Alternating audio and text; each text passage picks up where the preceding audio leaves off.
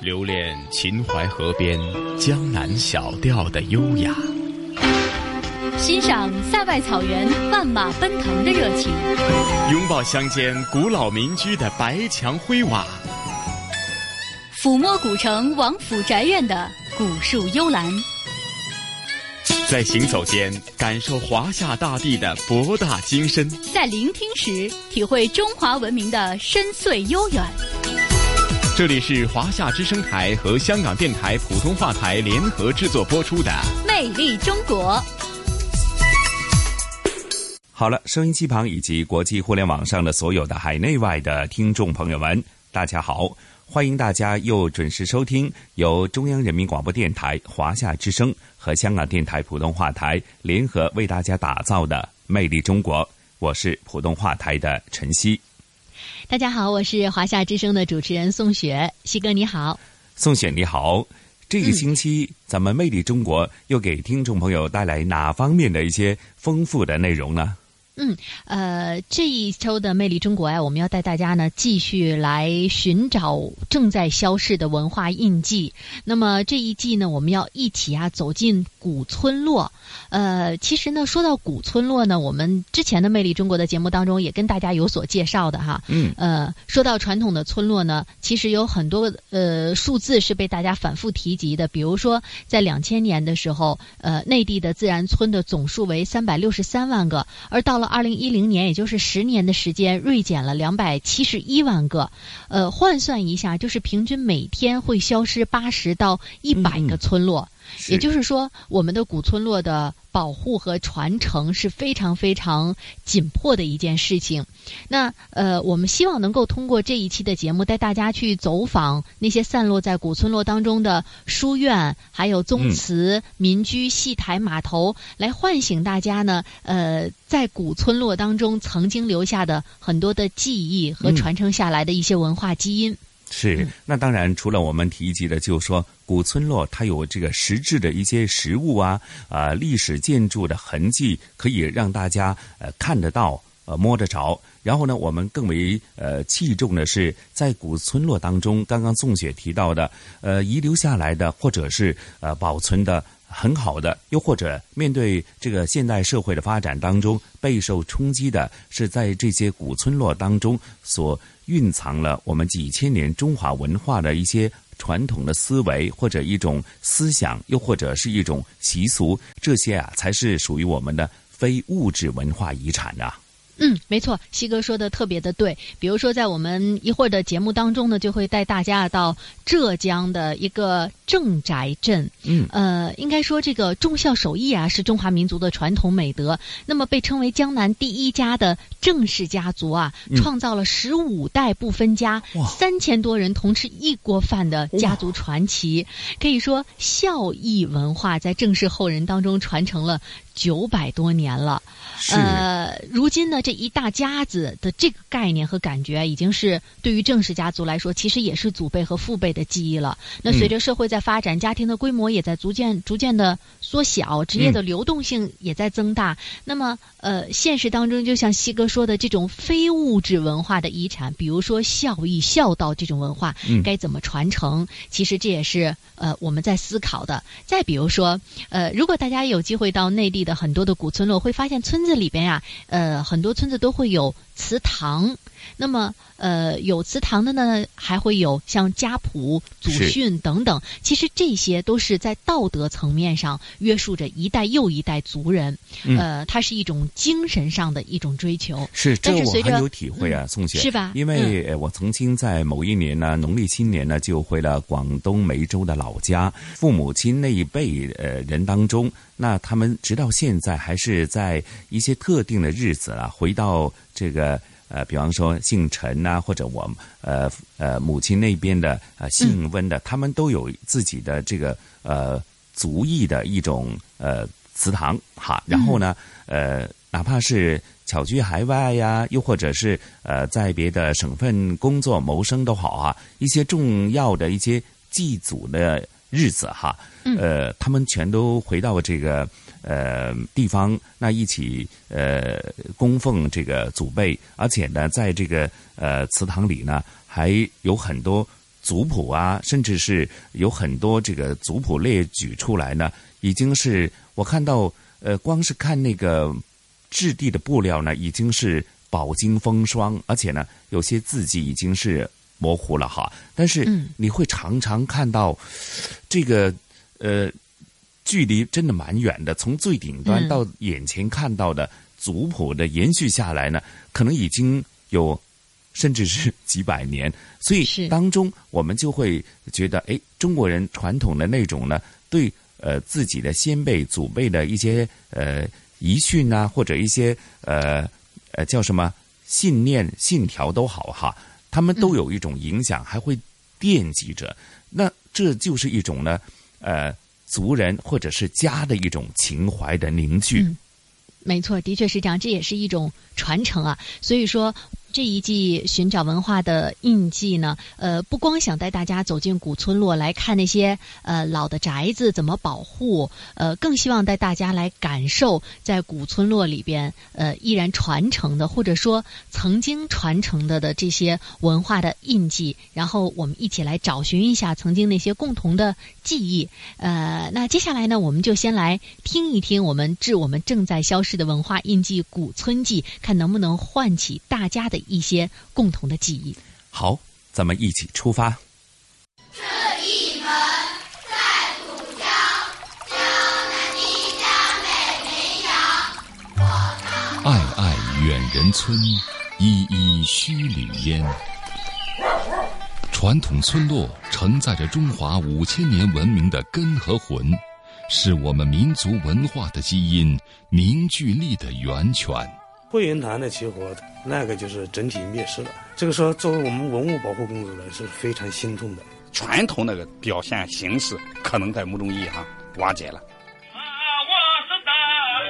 时光流转，岁月更替，如果这些村落消失了，灿烂的东方文明将失去古老的根基，亿万炎黄子孙的乡愁将无处寄托。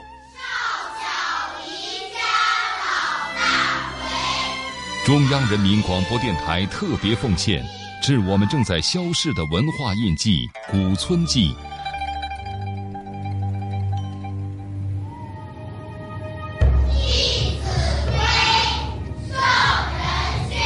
这朗朗书声每天从温沟村的学堂里传出，不知不觉温暖了一代又一代，也催老了村里的百年老宅温家大院。温沟村位于洛阳正南方四十多公里，地处嵩山余脉的丘陵沟壑之中。温家大院始建于明末清初，就坐落在温沟村的西南。我在九十年代搞那个近现代文物普查的时候，说实在，就是我们先发现的。我记忆中的三座院子，它的石雕就非常。洛阳历史文物考古研究所副所长刘百灵讲起十七年前发现温家大院的情景。至今仍然惊喜不已。正是和刘百灵的这一面之缘，温家大院后来成为了河南省文物保护单位。如今已经退休的刘百灵又一次回到温沟村，想看看这深山中的大院是否还保存着当年的模样。还记得不记得？我就是信你嘛，我就看着你老了呀。一眼认出刘百灵的是温氏家族第十八代后裔温强国。这些年，他一直在为保护自家古宅而奔波。推开温家大院厚重的木门，一切都是十七年前的模样，雕栏玉砌、石刻壁画依然存在。这让刘百灵心里的牵挂踏实了许多。像这青石的壁画，这都有说处，四季分明。这不，春牡丹，夏荷花，秋冬梅。上面这福禄寿，这个古代人的一种向往嘛。相传乾隆年间，温家十世先祖温六尧做油品生意，一度人丁兴旺，富可敌国。温家大院建筑的中心，后院上房、大厅两侧。至今还嵌有一幅石刻对联，字迹虽已斑驳，却也依稀可见。半耕半读，横配先人易德，克勤克俭，克尊古圣良规。半耕半读，就是你最早你可能是从事农业的，但是你的子弟一定要读书，要学习，有文化才行。祖先的教诲并没有给温家带来富贵绵延。到了清朝末年，温氏一族家境逐渐落败，温家大院昔日的繁华也一去不返了。如果你在这斜看的话，还能看见这台阶台阶上痕迹还有，如今温强国已经在县城买了房子，而故乡的祖屋一直是他难以割舍的牵挂。因为咱年轻人，嗯，特别我媳妇结了婚以后，都说啥不想住这老房子。你这这房子住着不中啊，太不实用啊，冷嘛，老阴森。由于没人居住照管，祖宅的墙壁有的坍塌，雕刻也在慢慢变得模糊，这让刘百灵深感惋惜。呀，这这些是后来加上的，补的它不是原来的，这不应该是有这样的东西。现在的从这个语言的工艺上都赶不上，完全赶不上过去。曾经很多年前我就提出来，这农村里边可不能将来千城一面，万村同貌。温强国也曾想修复古宅，但靠在外打零工的收入，显然心有余而力不足。我自己有这想法，我将来有钱，我给这内贼好整一下。光宗耀祖嘛，可以体现祖上的当年辉煌。自家人肯定没有这能力，是不？想这还不会是投资个三五百万能下来？洛阳曾经是九朝古都，在它的周边散落着无数像温家大院这样的明清古民居，他们的命运会如何呢？三元点灯。上世纪九十年代初，电影《大红灯笼高高挂》，让山西的乔家大院名声鹊起。在距温沟村几十公里外的洛宁县上歌村，也有一座乔家大院，相传是乔氏家族迁到洛阳经商留下的古宅。我小时候就是这里边生的人，爸妈就住在这里。哦，我奶奶住了以后，咱他们住那边了。三十二岁的乔丽是乔氏后人，如今在上格村小学做代课教师。他周末会回到城里的新家。平时就居住在自己的祖屋里。与山西祁县的乔家大院相似，洛宁乔家大院也有一条长长的甬道，连通各处宅院。六座四合院内，门窗、房檐结实，无不造型精巧、匠心独具。可这些在乔丽眼里都是回忆和故事的木雕石刻。却成了一些人谋利的目标。经常不注意，他们这个煤都脱了，就是那个煤被盗了，我就哭了好几次。不知道我好心疼。从小我就在这里长大的，嗯，煤后来被盗了，到这边他们都找不到人。虽然还是寒冬腊月，距离上格村一百五十公里的孟津县魏坡村却是一派繁忙。几百栋仿古民宿的仿建工程正在抓紧施工。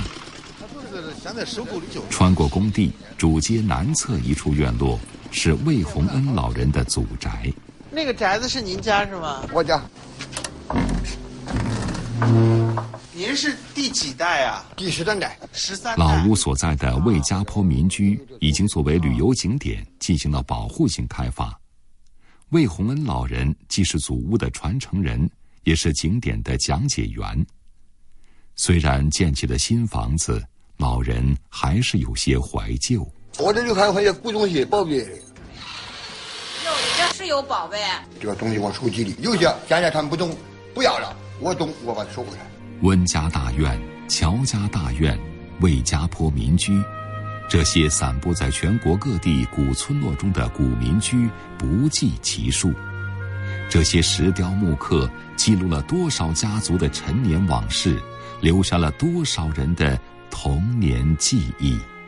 那时候也经常打架，那我呢有时候拿着咱们这个笤帚打。刚住的时候，院子里可多人嘛，都是给在院子里玩着，真是可开心可高兴。到后来，哎，人慢慢慢慢都少了，都拔出去了，知道不？都拔出去了。那那时候。在那东边那那岭上，看着下边全部瓦房连绵不断，看着真漂亮。现在都消失的差不多了，大部分都消失了。门前老树长新芽，院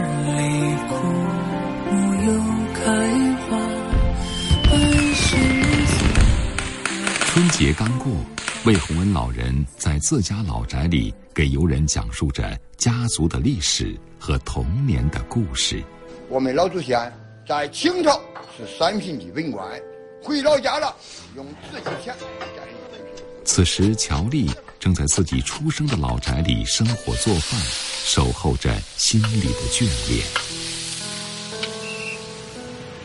温强国还在县城寻找新的工作，他希望能赚到更多钱，去修复老宅里那些温暖的记忆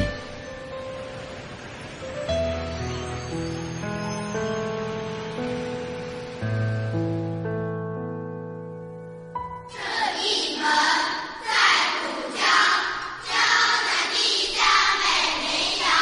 童谣中唱的“江南第一家”，就是浙江金华浦江县郑宅镇的郑氏家族。郑宅镇的三十四个行政村中，八个村姓郑。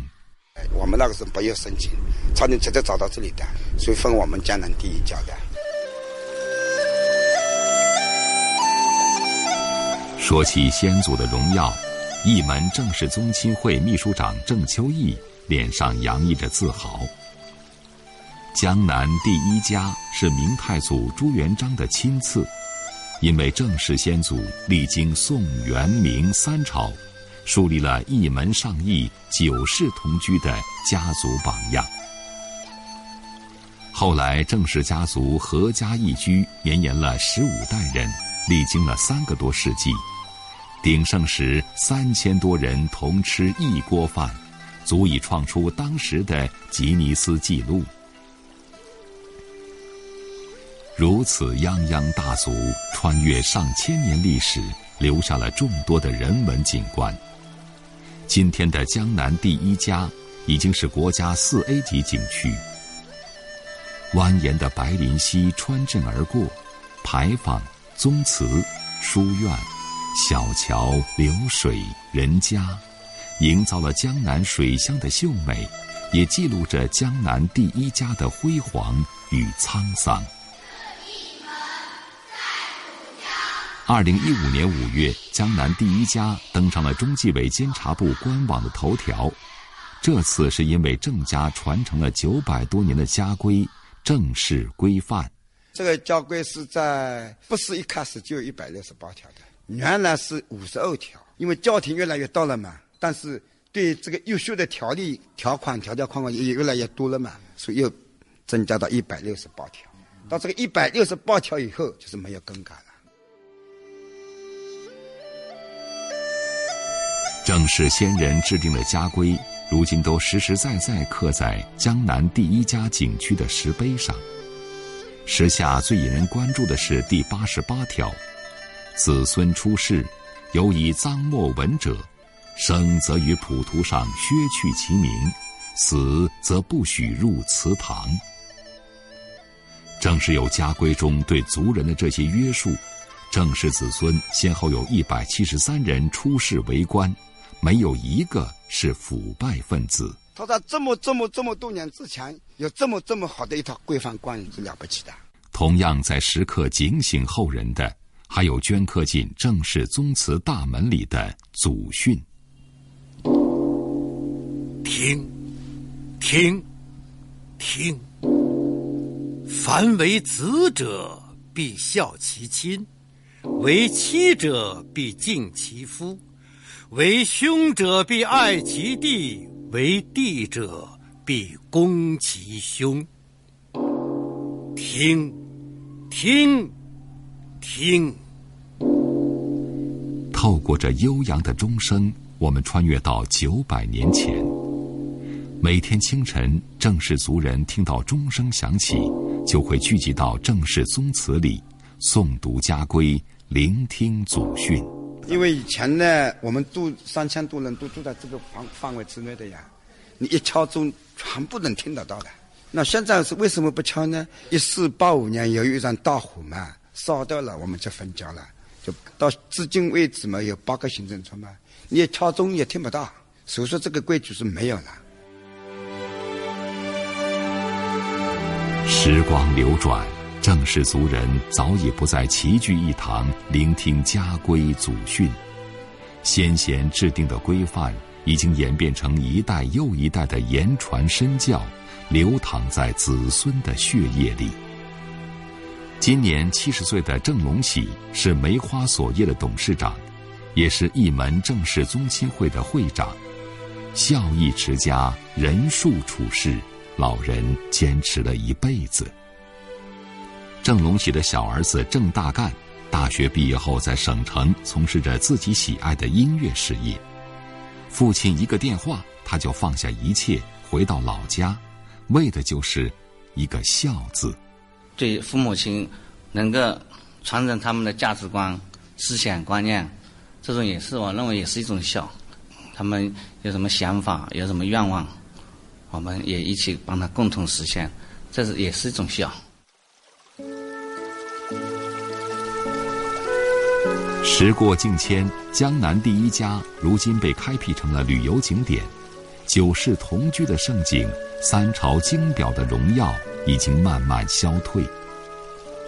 来郑宅镇进行旅游规划的中国美术学院高级工程师马山，受到郑氏家规的启发，拟了一份保护景区的白林溪公约：不往白林溪和街道抛洒垃圾杂物，公共场所放低谈话音量。开车进入村镇，不按喇叭，不开远光灯。短短二十三条内容，浅显易懂，简单明了。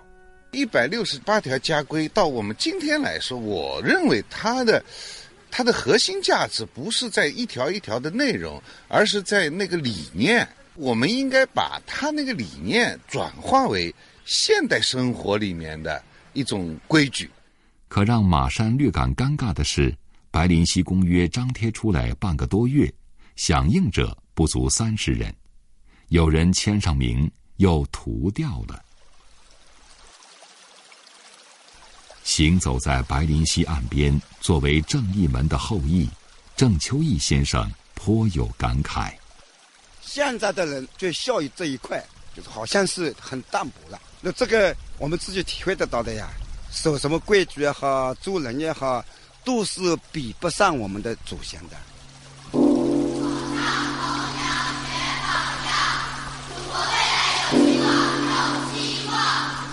孝义传家九百年，让郑氏先人慰藉的是，当年刻在宗祠的正式规范，如今编进了教材，在孩子们中间代代相传。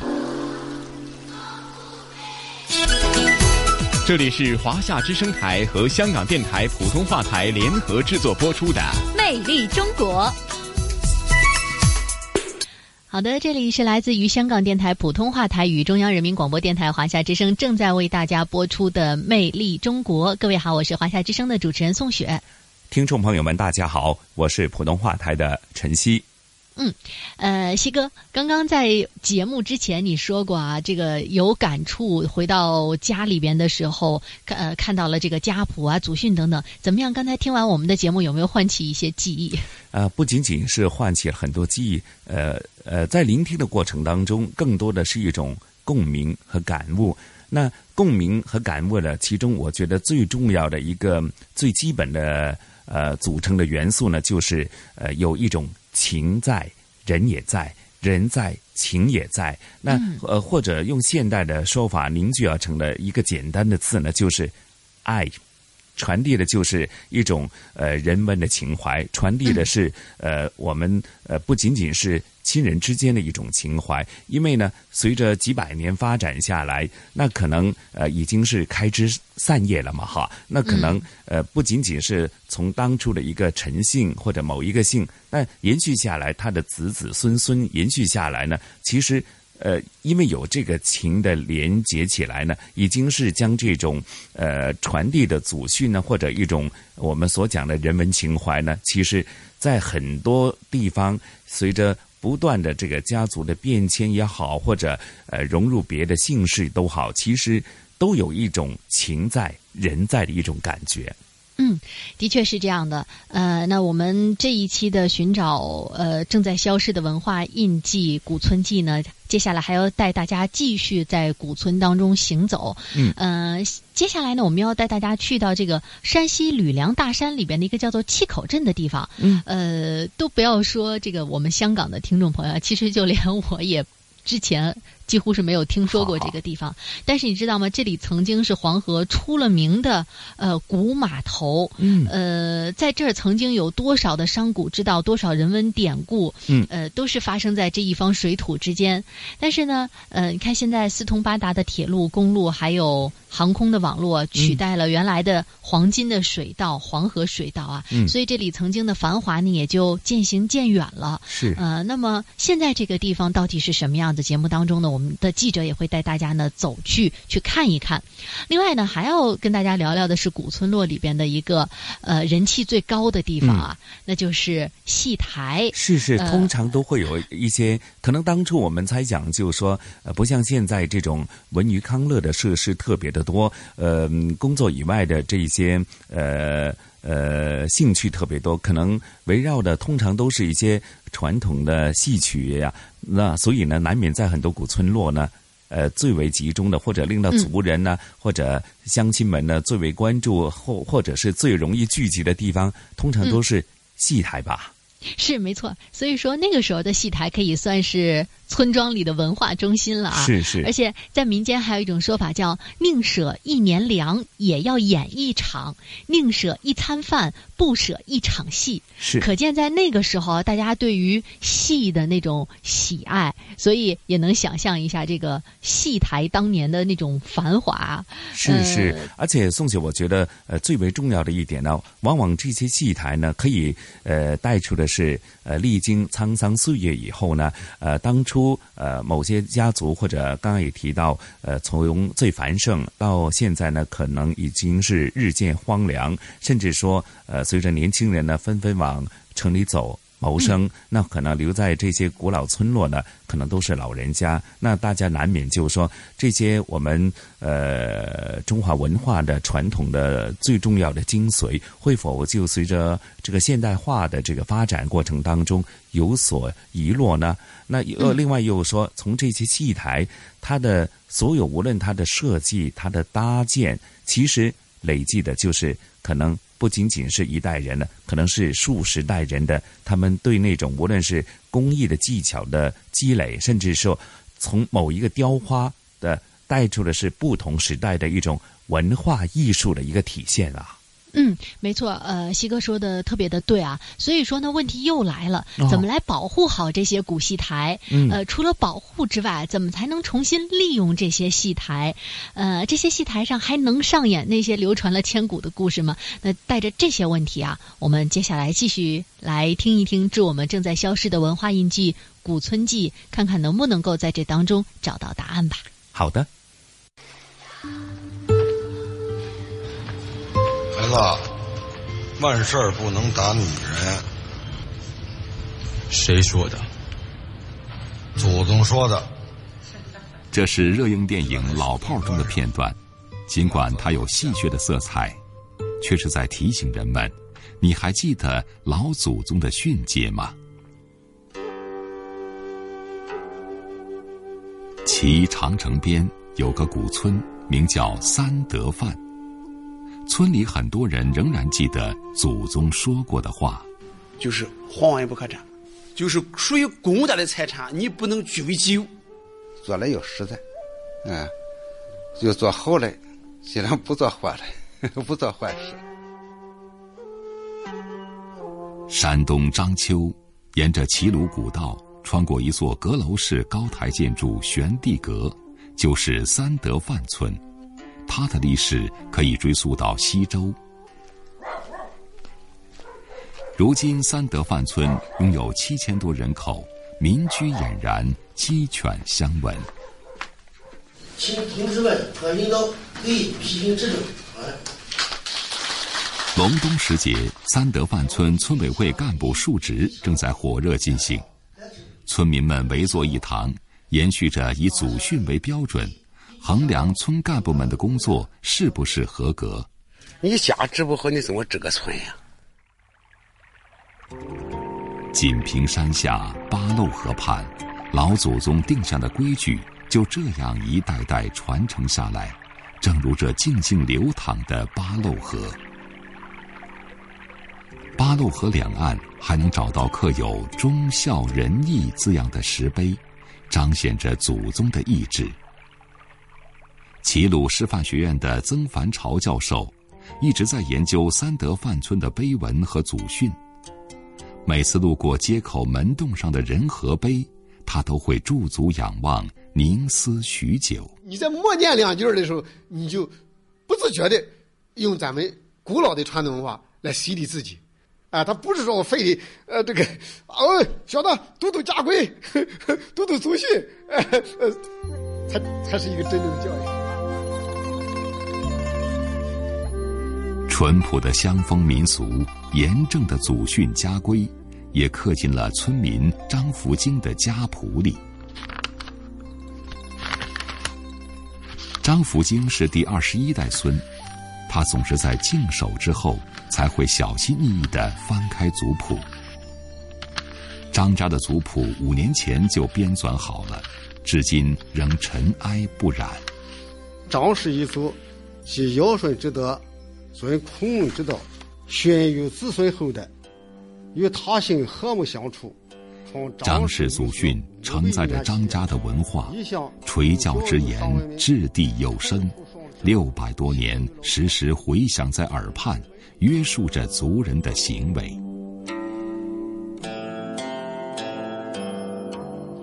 三块钱的，三块钱的，加卖的。今天是三德范村新年里的第一个赶集日。张家瑞和张家颖两兄弟带着媳妇儿女回来看望母亲。来，开兰花，到了手里的吃。一家人围坐一桌吃早饭，温馨又和睦。刘培莲是张家的大媳妇，也是章丘有名的孝顺媳妇。她说不出什么深奥的道理，就是觉得祖宗的老话错不了。这不叫老人生气，就是以顺为孝。张家的族谱从清朝到现在经历过五次修改，世代在绵延，祖训却在减肥，留下的是适应当代的精华。现在的这个状况已经不适合过去那种下俗的那那个啥，他已经这时代已经变了，不能那么写了。张福京说自己的言传身教对子孙的影响会更大。张福京的儿子张江是三德范村的党支部书记，他从小听父亲说的最多的一句话是：“居国者治国，居乡者治乡。”你如果处于国家的这种高度，那就你有做做大的贡献；你如果处在家乡的这种位置，你就做小的贡献。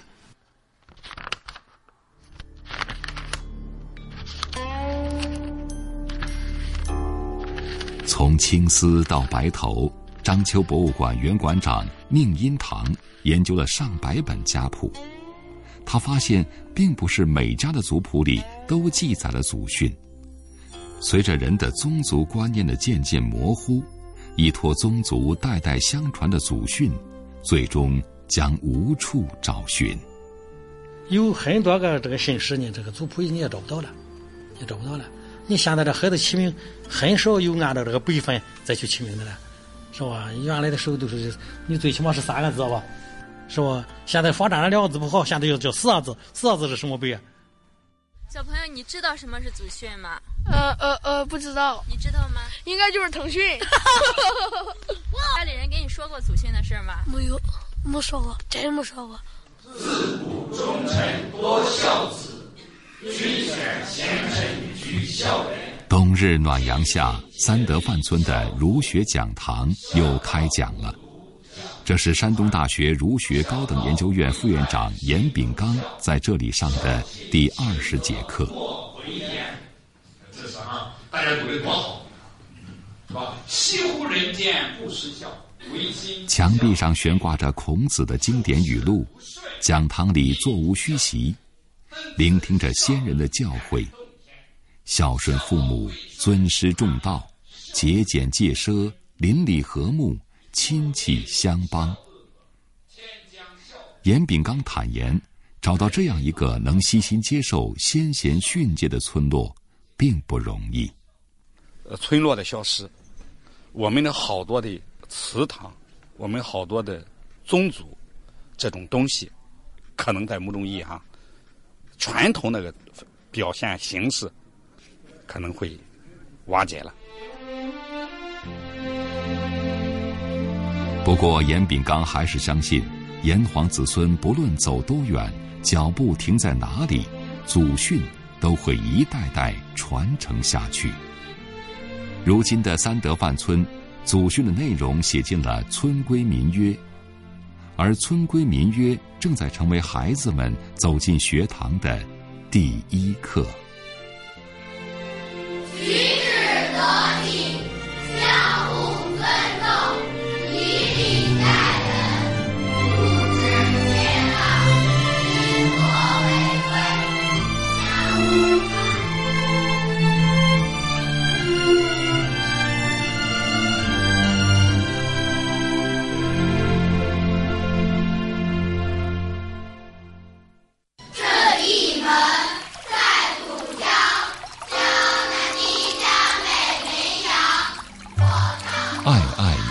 人村依依墟里烟，传统村落承载着中华五千年文明的根和魂，是我们民族文化的基因、凝聚力的源泉。惠云潭的起火，那个就是整体灭失了。这个说，作为我们文物保护工作者是非常心痛的。传统那个表现形式，可能在某种意义上瓦解了。时光流转，岁月更替。如果这些村落消失了，灿烂的东方文明将失去古老的根基，亿万炎黄子孙的乡愁将无处寄托。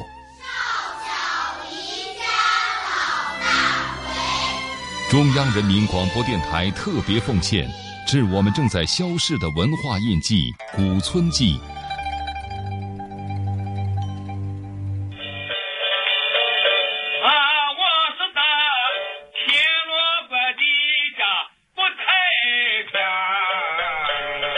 西长安，东晋坟，黄河两岸踏两省，上九峪，下八关，宁夏起身到潼关，才是黄河一大湾。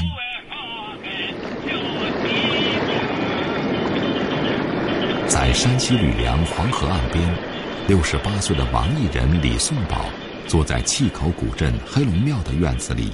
用苍凉的曲调诉说着当年那个晋商云集、穿梭如织的黄河古码头碛口。冬天碛口游客很少，没有观众，老人的表演多少有些落寞。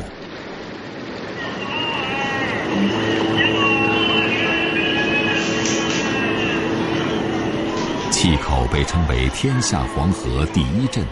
位于山西吕梁地区临县，背靠卧虎山，隔黄河与陕西无补县相望。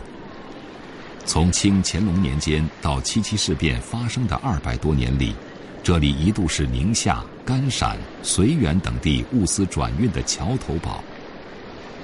七十七岁的老人王洪庭从小在碛口长大，听父辈讲述过碛口的辉煌，更见证了。它的衰落。碛口最兴盛时期，据黑龙庙记载，重修黑龙庙北上转款单位有四百多家买卖切口。是在这个就是日本人来以前，大小商号是有六百多家。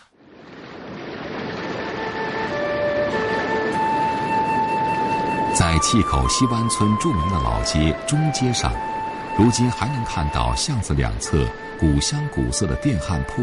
洋火店、票号，依稀可触摸到当年的熙熙攘攘。大多数铺子早已空空荡荡，只有牌匾和古朴的大门，没人在里面做生意。唯一不变的是，家家户户还都供着关公。在契口人心中，关公是忠义、仁勇、守信的象征。晋商就是凭靠着关公精神，创造了灿烂的商业文化。兄弟，太府的大门可不是我这间报庄啊，那可是这方圆三百里的大户人家哎。一条船要是从这黄河里放下去。那蔡家炮就能炸响到黄河口。这是九十年代根据冯骥才同名小说改编的电影《炮打双灯》。电影里的故事就发生在黄河岸边的碛口。影片中蔡家制作的蔡家炮，靠的就是黄河码头四通八达的水陆交通运往各地。契口西湾村陈家和电影里的蔡家一样。也是契口方圆几百里的大户人家，村主任陈少亮是陈家第六代传人。虽然家中已为人经商，可写进了家谱的晋商精神，约束着一代代陈家人的言行。守礼举法，从行恭敬，安分修德，是乡道成为端人；遵守礼数，也遵守着法律法规，想从中恭敬的态度。安分守己，修自己的德行。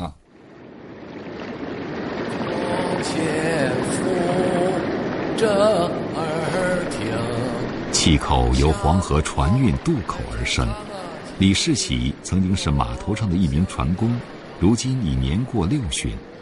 他身板精瘦硬朗，微微有些驼背，花白的山羊胡倔强地倒向一侧。皱纹布满脸上，一双眼睛出奇的亮。老李点上旱烟袋，一边吧嗒吧嗒抽着，一边和我们聊起了往事。都是做河去报的，上面把东西装上。河去包的出产的啥了？那个时候是豇豆、骆豆、黄豆这类的东西，再把那个筐子船上装的满满的以后了，两三天的时间就到了个古镇了。把东西该卖的卖了以后，哎，也给上面用卖了，也给上面用日用品了。给黄河的下游，六陵、石楼、永和、大宁，下去直线就是壶口瀑布。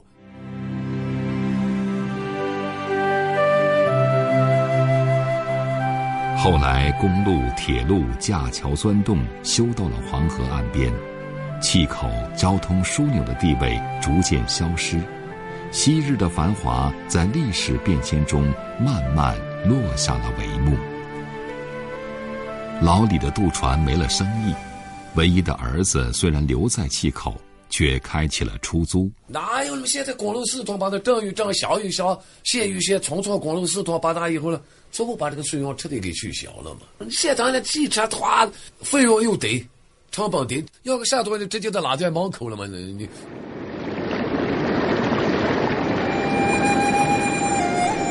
九曲黄河十八弯，宁夏起身到潼关。万里风光谁第一？还属契口金银山。褪去繁华，契口所在的临县，如今还是国家级贫困县，让人无法相信这里曾经有过的富庶。生产方式的转换，交通的变迁，许多人选择了离开。李家山村村民李全生担心，村子里人越来越少，这守了一辈子的古村也会和自己一样老去。哎，那因为现在他们年轻人回来就待不住，没法生活。嗯，关键是那个孩子上学就没办法，你没有个学校，你怎么？非得你要到最近就要到这口镇上租房子。让孩子在那儿上学，对残老年人去世以后，就基本上就是有可能就没人住了。李全生的叹息声还未走远，在气口老街尽头，一家朴素的农村信用社里，已经挤满了坐着、站着等候的乡亲们。四通八达的公路沿着黄河一点点修起来。气口渐渐又成了十里八村的中心，乡亲们还是喜欢到这里赶集、购物、办理业务。您好，请输入密码。正等候办理业务的农民薛玉军说：“他是隔壁柳林村的，他们那里的人都到气口的信用社存钱。那点奖激励了，啊，我们在这儿干起。每次来都要排队吗？排队。现在这个来气口的多不多？多多。来这边都干。离气口古镇不远，西起山西吕梁，东到山东日照的晋榆鲁铁路已经建成。修路工人王永民趁着假日来古镇参观，在他心里，气口正在慢慢复苏。就是说，我们现在好像花一千个亿，对吧？修这么个通道，但是这将来过上三百年、五百年、一千年，哈，这个铁路造不见了，但是这个气候古镇还在。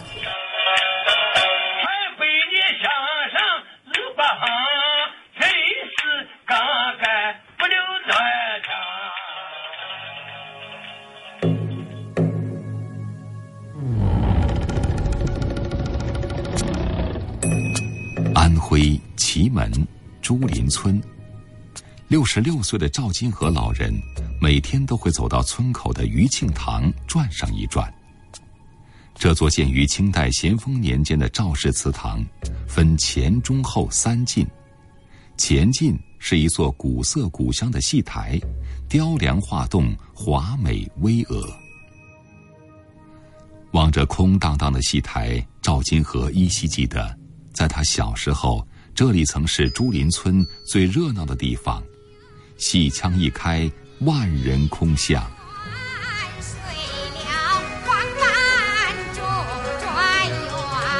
我小的时间过，最近黄梅戏啊，老百姓都坐在这个地方呢看，哎，外面就站在这个地方看，三百多人都有了。他们站的挤得齐齐的。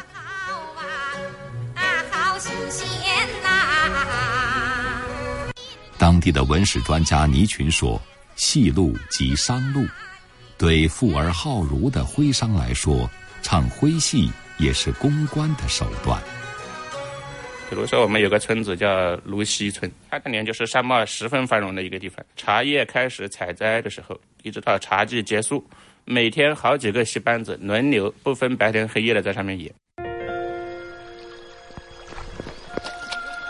时光流淌，斗转星移，余庆堂门口的那条河已经流过往日的繁华。女人们蹲坐在河中心的石头上涮洗衣服。听戏成了越来越奢侈的事情。现在我们村里没有唱戏的了，没有人组织了。我们喜欢看戏嘛，如今逢年过节、婚丧嫁娶，古戏台还会偶尔热闹一下。不过，演出的内容悄悄发生了变化。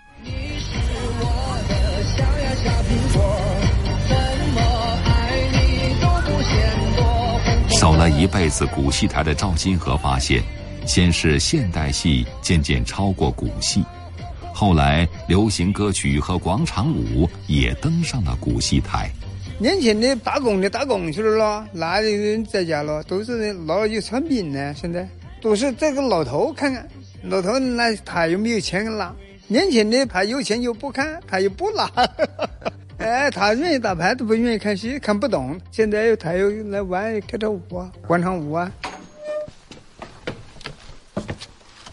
短暂的喧闹过后，绝大多数时间都是老赵和戏台独处，每天检查火患、清扫灰尘。古戏台有四怕：怕火、怕漏、怕白蚁、怕盗。祁门县文物局长陈浩和至今不愿提起两年前的那场大火。祁门县最大的古戏台汇源堂在火海中毁于一旦。同时被烧毁的还有大量的文物和村民们对古戏台的种种回忆。汇源堂的起火，那个就是整体灭失了。这个时候作为我们文物保护工作者是非常心痛的。这个损失，如果你从文物价值上说，那无法衡量；文化价值你无法用金钱来衡量，是不是？祁门县遗存有十一座古戏台，如今全都申请了国家文物保护。有了国家的保护，古戏台上的温度也在慢慢回暖。寒干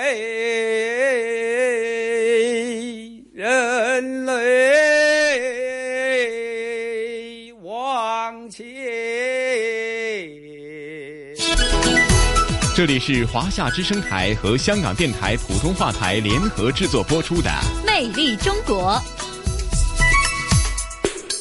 哎呀，宋雪啊，有时候呢，我们在不断的聆听、不断的回味我们《魅力中国》的一些主题内容的同时呢，呃，我们都会有一句呃，大家听起来觉得有些呃，好像是不断又重复的一句话：时间太快了，内容太多、太丰富了。的确是我们特别希望能够利用每周的这个《魅力中国》的时间，来和听众朋友们一起来交流，来向大家介绍呃内地发生的很多很多的事情，呃这些我们眼中的魅力的中国，美丽的中国。嗯，呃，所以。比如说，就像这些古村落，呃，如果我们要不跟大家介绍的话，大家可能只是听到，或者说只是熟悉那一两个非常有名的古镇。嗯，但实际上在内地还散落着很多很多非常富有韵味，也非常需要我们关注和去保护的古村落。呃，所以这个其实是需要我们每一个人都能够尽一点点力的。包括比如说现在，呃，在互联网上，随着这个互联网的发达，呃，很多的网友呢。关注到了这点之后呢，利用了互联网的众筹，嗯，来保护古古村落。比如说，如果要修缮一个古村落的话，其实是需要很多很多的资金的，嗯，因为呃那些技艺是非常非常的难的，现在会的人也越来越少。那这些钱由谁来出呢？呃，嗯，有心的网友利用这种互联网众筹的模式，呃。也许每个人只出十几块钱、二十几块钱，但是很多很多人聚集起来的，就是非常非常庞大和可观的一个数字了。是，另外最为欣赏，或许这种不仅仅是在呃在修复的过程当中所需要的这个资金的这个累计，呃，我觉得最为重要的是累积起来的是人们对这些古老村落或者对我们传统文化传承的一种。呃，关注甚至是呃，如何更好的延续下去呢？其实就是一种集思广益吧。是，没错。呃，有一句俗话嘛，叫做“众人拾柴火焰高”，是啊。希望能够有更多的人知道和了解，然后才会有更多的人参与进来，这样才能够把我们的古村落能够保护好、传承好，也就是把我们的传统的文化保护、传承、发扬下去。嗯，希望大家在聆听我们的《魅力中国》的节目内容过程当中，除了是了解以外呢，我希望期待的大家更多的是一种。感悟哈，那咱们今天的节目时间真的告一个段落了。